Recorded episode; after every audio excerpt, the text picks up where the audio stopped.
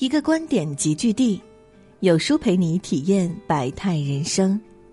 书友们好，很高兴能够在有书与你相遇，我是主播燕娇。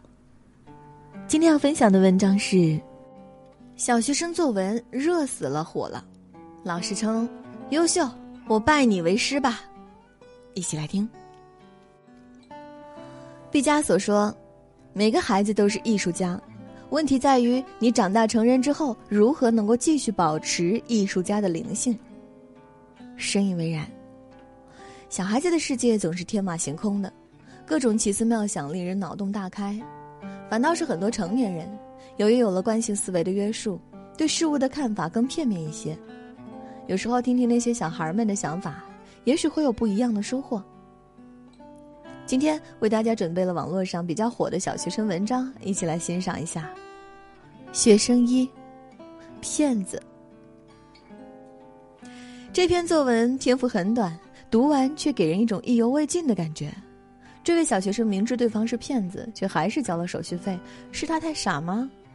不是，是因为孤独，因为除了这位骗子，没有别人记得他的生日。本以为故事到这里就没有了。谁知这位骗子当真履行了承诺，是他真诚吗？也不是，是因为他被这难得一见的信任感动了。投我以木桃，报之以琼瑶。我赠你三月春光，你与我四月桃花。世间真情，莫不因此。学生二，夏天来了。荷花不知道，自己就是夏天。这点睛之笔令人佩服，正如卞之琳在断章里写道：“你在桥上看风景，看风景的人在楼上看你。明月装饰了你的窗，你装饰了别人的梦。很多时候，我们总是在寻寻觅觅，渴望着远方的田野，却不知道我们本身就是一道美丽的风景啊。”学生三，低调。这位小学生的作文字里行间充满了幽默，让人会心一笑之余还发人深省。他换了个角度来看世界，让我们发现了很多被忽略的美好。苏轼说：“横看成岭侧成峰，远近高低各不同。不识庐山真面目，只缘身在此山中。”生活中很多时候，我们会很容易被眼前的障碍所蒙蔽。如果能从当前的环境脱离出来，从一个新角度去思考问题，也许就会柳暗花明。学生四，起名字。读到这里，想必大家都被这个小学生给逗乐了，就是不知道陆老师听到后作何感想。有时候不仅仅是我们在教育小孩儿，他们也在用他们独特的视角教育我们。孔子曰：“三人行，则必有我师焉。”以后我们在面对小孩的时候，说不定还真得要虚心请教了。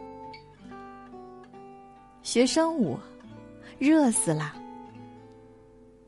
每到高温酷暑的时候，总有一句话特别流行：“这么热的天还能约出来的人，都是生死之交。”这位小学生的作文完美诠释了这句话的含义。就连阅卷老师看完都忍不住感叹：“我拜你为师吧。”炎热的夏天马上就要过去了，凉爽的秋风正在向我们挥手。此时，这位同学应该会很开心吧？学生六，委屈。这位小学生能站出来为爸爸说话，真是勇气可嘉。本以为他只是想跟妈妈顶嘴，没想到他是心疼他爸爸了。小小年纪就懂得为爸爸着想，值得我们尊敬。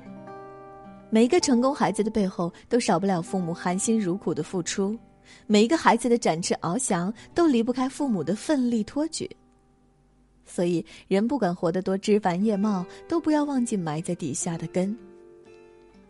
看完这些小学生的作文，你是不是也被他们的天真烂漫所打动了呢？其实，童年会过去，童心却可以一直拥有。用简单的眼光看世界，你就会变得快乐和满足。拥有童心的人，世界是彩色的；生活是美好的，幸福是触手可及的。愿我们历经山河，依旧保持一颗童心。优秀的父母都会从小和孩子一起做这件事。今天有书君推荐给大家一个育儿平台——有书少年，每天共读一个绘本故事，父母和孩子共同成长。扫描文末二维码，回复“绘本”，免费领取三百六十五个绘本故事和各种育儿干货。